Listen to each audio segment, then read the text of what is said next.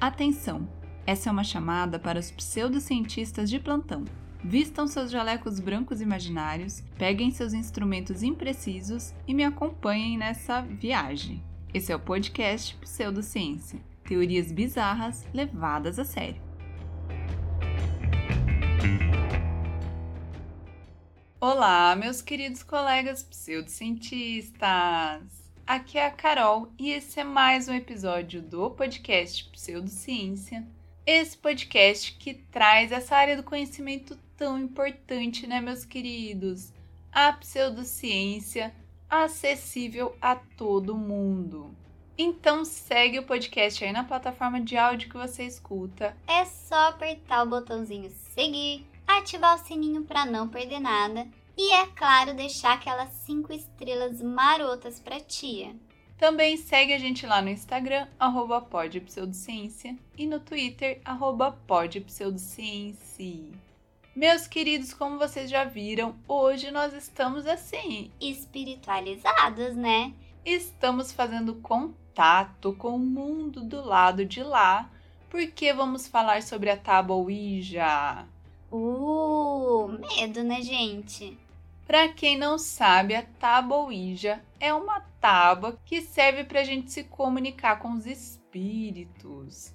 Na verdade, nada mais é do que uma versão do jogo do copo, do jogo do lápis. Todo mundo já jogou, né? Fala a verdade. Se você tem a idade da tia, com certeza você passou muitas horas da sua adolescência fazendo o jogo do lápis, do copo ou também o jogo do compasso, meus queridos, que era tudo a mesma coisa, né? A gente montava um abecedário, números e um sim, um não, e acho que entrar e sair, coisa assim. Ai, deu até saudade de lembrar. E daí a gente pegava o instrumento, né? Podia ser um copo, um lápis, um compasso, e chamava os espírito, para conversar com os espíritos, para saber das coisas, né, gente? Como é que tá do lado de lá? Vocês estão precisando de alguma coisa? A ideia era mais ou menos essa. Eu confesso que eu só fiz a brincadeira do lápis até hoje, mas assim, eu era especialista, tá, gente? Inclusive, uma vez eu era representante de classe e a professora saiu e disse que eu tinha que manter a sala em ordem. E daí que a galera começou a pirar, começou a gritar, o que, que eu fiz? Já peguei um papel, fiz a brincadeira do lápis. Quando a professora chegou, tava todo mundo quietinho, porque, né? Eu sou dessas, né, gente? Mas se você me conheceu nessa época e se a gente fez a brincadeira do lápis juntos, eu tenho que admitir que eu mexi o lápis, tá, gente? Eu tinha toda uma técnica para parecer que o lápis estava mexendo sozinho, mas era eu, tá bom? Me desculpe, mas era eu o tempo todo. Gente, a tábua Ouija tem esse nome esquisito, nós vamos descobrir o porquê e vamos saber um pouquinho da história dela, para depois, é óbvio, discutir teorias bizarras que explicam por que essa tábua se move porque a gente recebe mensagens através dela, tá bom? Então vamos lá. A Taboíja foi criada pelo espiritualismo, que foi um movimento do século XIX que tinha assim uma visão otimista do futuro, com uma ideia de vida após a morte, que não era a vida após a morte do cristianismo, né?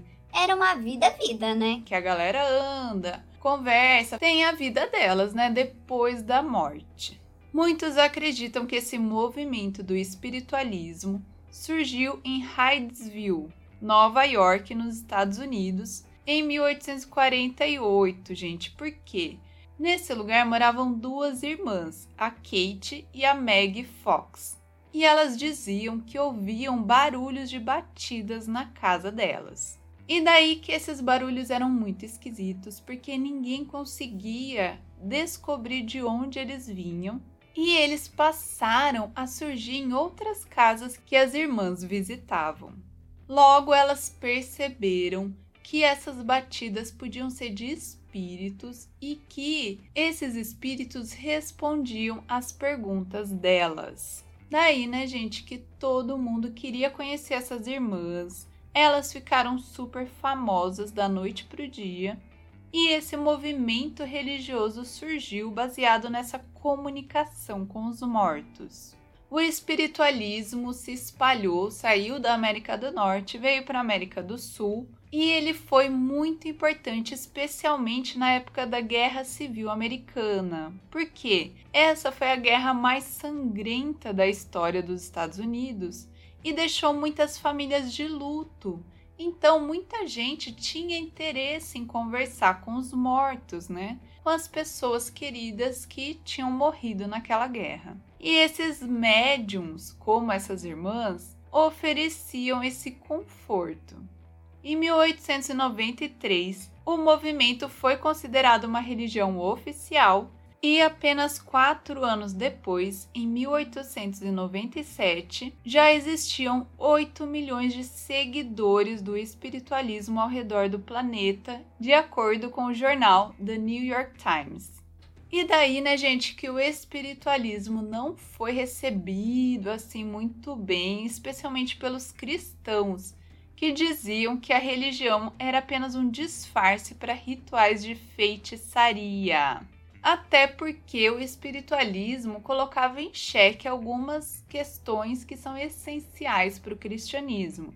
Por exemplo, o escritor espiritualista Andrew Jackson disse que todos os espíritos podem entrar no paraíso na vida após a morte, e isso desafiou o conceito de inferno do cristianismo. E daí, né, gente, que como essa religião era baseada, né, tinha como uma das coisas mais importantes a comunicação com os mortos, as formas de fazer essa comunicação foram aprimoradas com o tempo. E uma dessas formas era a chamada do alfabeto. Como que funcionava? Alguém falava todas as letras em voz alta até que o espírito batesse quando ele ouvisse uma. Então pensa assim, a pessoa ia falar A, B, C, D até o espírito bater na letra que ele queria. E daí ia recomeçar o abecedário para que o espírito escolhesse a segunda letra que ele queria. Então, assim. Uma forma de comunicação pouco eficiente, né, meus queridos? Mas se você já está familiarizado com a taboija, você já percebeu onde nós vamos chegar, né? Bom, o fato é que a comunicação com os mortos tinha que ser melhorada, né, gente? Que também os médiums não têm todo o tempo que os mortos têm. Você concorda? Então eles começaram a desenvolver outros métodos. Alguns médiums começaram a usar a escrita automática, que é o que? Quando eles entram em transe e permitem que os espíritos guiem a mão deles para escrever mensagens, que é a famosa psicografia, né, meus queridos? Uma palavra bem difícil de falar. E pasmem, gente, a ideia para a psicografia veio justamente dos espíritos. Em 1853, Allan Kardec disse que durante uma sessão, os espíritos sugeriram que os participantes segurassem um lápis para que eles pudessem escrever. E daí que em 1886 surgiu o tabuleiro Ouija. Como eu falei para vocês, a taboija tem todas as letras do alfabeto e normalmente é usada uma plaquinha de metal que daí o espírito que vai guiar, né, gente? O espírito que vai levar para onde ele quer escrever as paradas. A mensagem dele. E daí que, conforme o tempo foi passando, vários modelos foram produzidos.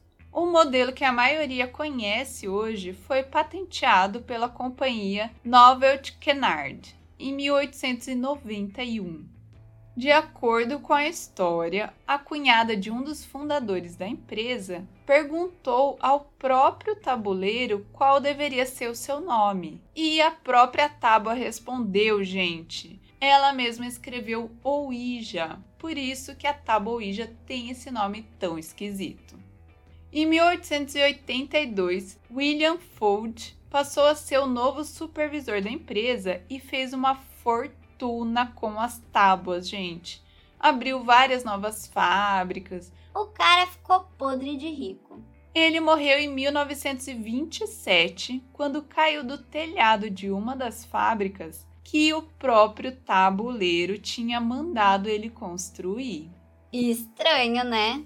E já no século XX, a popularidade do espiritualismo começou a diminuir, em parte por causa de alguns casos de fraude. Muitas pessoas começaram a se dizer médiums, começaram a falar que conversava com os mortos e tralalá, mas acontece que muitos desses casos eram falsos. Muitas pessoas que se diziam médiums faziam showzinhos para mostrar as coisas acontecendo e tralalá, gente. Mas o povo não é besta, não é verdade? Então a galera começou a descobrir essas farsas. Alguns truques, por exemplo, contavam com crianças escondidas em armários para produzir sons, aquelas batidas, né, gente? E também mover objetos. Outros casos também que a mesa voava e tal, na verdade eram as pessoas que levantavam com as mãos. Nos anos de 1940, a Associação Nacional de Espiritualismo baniu esse tipo de mediunidade, mas é claro que naquela altura do campeonato, muito estrago já tinha sido feito e a reputação da religião já tinha sofrido, né? E daí que os instrumentos usados pela religião começaram a ter vida própria, né? Não daquele jeito que tinha antes. Então a galera começou a descobrir a tábua Ouija fora da religião, como uma brincadeira mesmo. E enquanto isso acontecia, muitos cristãos estavam se convertendo para o espiritualismo e a igreja estava tentando parar isso, né, gente? Por exemplo, tinha um investigador psíquico chamado J. Godfrey Roper que estava atrás de evidências científicas sobre o espiritualismo, sobre a vida após a morte, mas daí ele acabou se convertendo ao catolicismo. E o Papa Pio X escolheu esse cara para fazer uma propaganda contra espiritualista, né, gente? Então, em 1919, ele publicou um livro chamado a nova magia negra e a verdade sobre o tabuleiro Ouija. Em que ele escreveu o seguinte: Por várias razões, o tabuleiro não deve ser tolerado em qualquer casa cristã ou deixado perto de qualquer jovem. Mas não adiantou muita coisa, né, meus queridos? O tabuleiro Ouija continuou a ser vendido e passou a ter cada vez mais sucesso. Na década de 1960, a tábua Ouija chegou a ultrapassar as vendas do jogo Monopoly, que é o banco imobiliário, né, gente? Um pouco depois, em 1971, foi lançado o livro O Exorcista, que aliás é muito bom, viu, gente? Eu indico para todo mundo ler que é muito, muito, muito bom. E o autor do Exorcista ele tinha se inspirado em um caso real de um garoto que supostamente foi possuído em 1949. E, segundo um diário visto por padres jesuítas, esse menino tinha tido contato com uma tábua Ouija um pouco antes de ficar possuído. Ou seja, esse livro trouxe a fama de endemoniada para a tábua. E daí você deve estar tá pensando: ah, daí a fama da Taboí já piorou, né? Daí a galera parou de comprar, porque, né, todo mundo ficou com medo de ser possuído. Mas não, meus queridos. A reputação demoníaca só aumentou o interesse do público adolescente no tabuleiro. Porque agora não era só mais conversar com os mortos, né? Agora, através da tábua você poderia também conjurar forças ocultas do capeta, né, gente? Que é muito mais divertido do que conversar com quem já morreu. Você há de concordar. E essa é a história da taboíja. Até hoje, muita gente usa, muita gente usa essas outras formas de comunicação com os mortos também. Que tá tudo no mesmo bololô, né, gente? Tudo é válido se você quer conversar com espíritos ou correr o risco de ser possuído por um demônio, não é mesmo? Mas, meus queridos, acontece que a ciência tem uma explicação para taboíja, que é o efeito ideomotor. Que raios que é isso, Carol? Pera aí que você já vai entender, gente. Esse fenômeno foi descrito em 1852 pelo naturalista William Benjamin Carpenter. E ele diz o que, gente? Que o nosso corpo, quando sugestionado, pode fazer movimentos involuntários e inconscientes. Por isso que ele tem esse nome esquisito, porque ideo significa ideia ou representação mental e motor significa ação muscular. Então seria uma ação que o seu corpo faz a partir de uma ideia. Então o que, que a galera diz, gente? Que quando a gente coloca o dedo sobre o copo ou sobre o negocinho da tabuija e ele começa a se mover, quem está movendo, na verdade, somos nós mesmos, só que de uma forma inconsciente, sem que a gente saiba que está fazendo isso. E de acordo com alguns experimentos, esse efeito fica ainda mais forte quando você acredita que não é você fazendo. E é por isso que a gente costuma fazer essas brincadeiras em grupo, porque daí você tem certeza absoluta de que não é você, né? Porque tem um monte de gente com o dedinho ali, não, não pode ser eu. Mas todo mundo tá pensando isso e todo mundo tá movendo o negócio sem saber. Olha só, o nosso amigo Arthur Oscar Schelp, que é neurologista e professor da Faculdade de Medicina da Unesp, disse o seguinte: O cérebro não tem um esquema fixo de funcionamento. A mesma célula que participa do movimento também participa do pensamento. Vamos usar como exemplo o ato de tocar na tela de um celular. Antes de fazer o um movimento, seu cérebro já esquematizou tudo o que vai acontecer. Então, gente, a ideia é que nesse tipo de jogo, o cérebro já definiu qual vai ser a estratégia, ou seja, qual vai ser a resposta que o tabuleiro vai dar, levando em conta várias coisas, né? Várias coisas que muitas vezes nós nem temos consciência. E daí é claro que isso se mistura com outras peças que a nossa mente nos prega, como por exemplo a alucinação coletiva. Inclusive, nós já falamos sobre ela só no episódio, tá, gente? Então, quando a gente está em grupo, quando a gente está acreditando muito numa coisa, é capaz até que todo mundo que está participando daquilo veja uma coisa extraordinária da mesma forma sendo que não necessariamente ela aconteceu na realidade.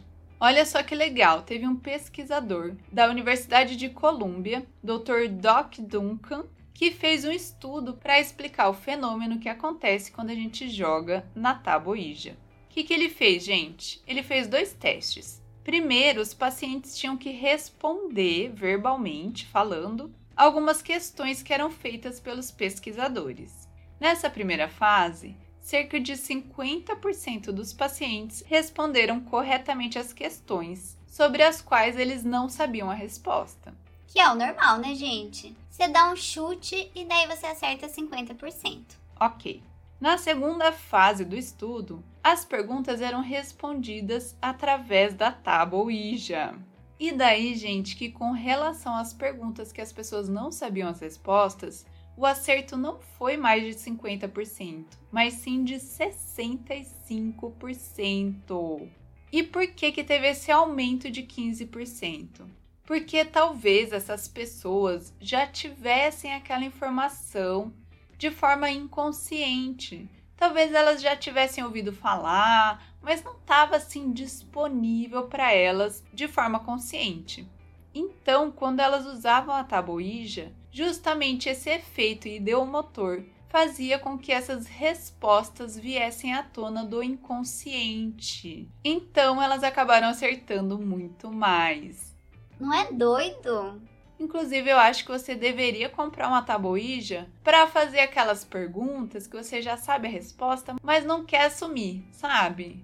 Tipo assim, quando a pessoa pergunta: Ai, será que eu devo terminar meu relacionamento? Ela já sabe que deve, certo? Então, se você perguntasse para Taboija, o espírito, entre aspas, ia dizer que sim, meu querido, tá bom? Então fica a dica aí, tá, gente? Agora, se depois disso você for possuído, meu querido, eu não tenho nada a ver com isso, tá bom? Bom, essa foi toda a história da taboija, a visão científica sobre a taboija, mas nós não estamos aqui para isso, né, meus queridos? A pseudociência vem para quê? Para trazer teorias bizarras, né, gente? A ciência tenta ser bizarra. Eu achei esse efeito ideomotor bem bizarrinho, tá? Não vou mentir. Mas nós trouxemos coisa melhor aqui, tá, gente? Só coisa fina. Então você já sabe, eu vou falar as teorias bizarras aqui e você vai lá no Instagram, arroba ou no Spotify, é só abrir o episódio para votar na teoria que você acha correta, tá bom? Só que, ó, aqui nós vamos ter que estabelecer uma regra não vale a teoria de que são os espíritos se comunicando, gente, porque isso aí já é o que é, né? Todo mundo acha que a taboíja são os espíritos se comunicando, então essa teoria não tá valendo, tá bom? Então vamos lá para a questão. Quem move a taboíja? A primeira teoria diz que a taboíja é movida pelo poder paranormal, Gente, pensa comigo. Por que, que a gente faz em grupo essas brincadeiras? Porque aumenta a chance de ter alguém no meio daquela galera que tem poderes paranormais e não sabe.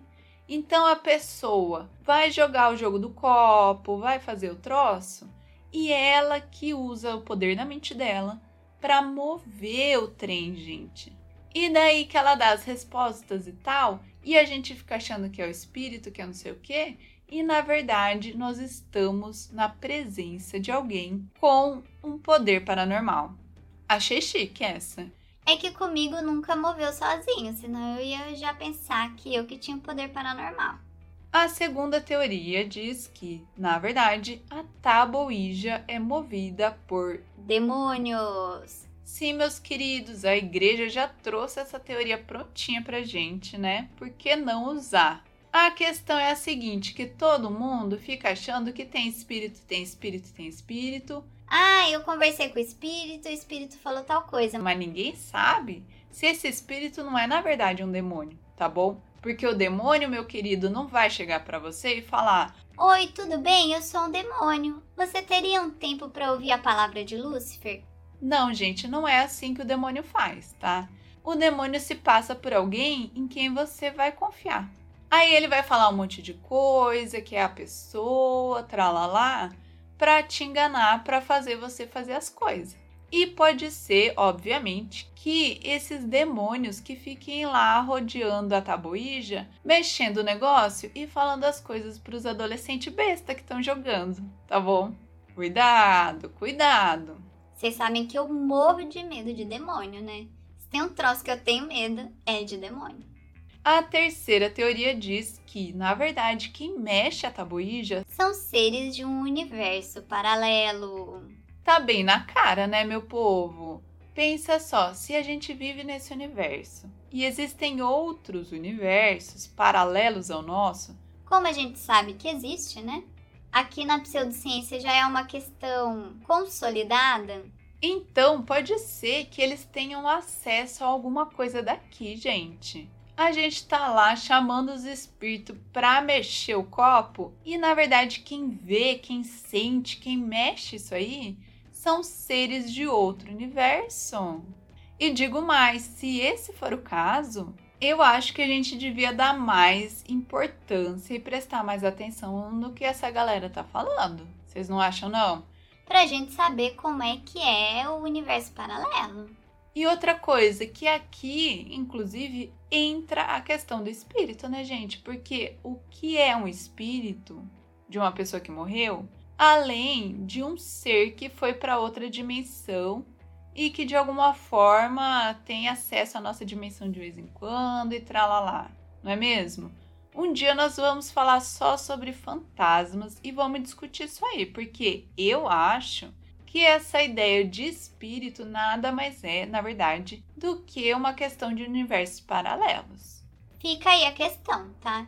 E a quarta teoria diz que, na verdade, o que mexe a taboíja é uma falha na Matrix. Meus queridos, quantas vezes a gente precisa lembrar que nós vivemos na Matrix, né? Estamos aqui vivendo uma ilusão, um grande programa de computador. O The Sims desses seres que nós não sabemos quem são, né? E daí que pode ser que tenha bugado, né, gente? Ali o código de programação e tralalá. A gente pega a tábua, a gente pega o copo, faz lá todo o ritual, para quê? Para bugar o negócio. E daí que ele começa a andar sozinho, começa a escrever, começa a trazer verdades que não eram para aparecer dessa forma, né, gente? Porque o programa não foi feito para isso, vocês concordam? Porque a tabuija não segue as regras do mundo físico normal, né? Por que não segue? Porque tá bugado ali, tá bom?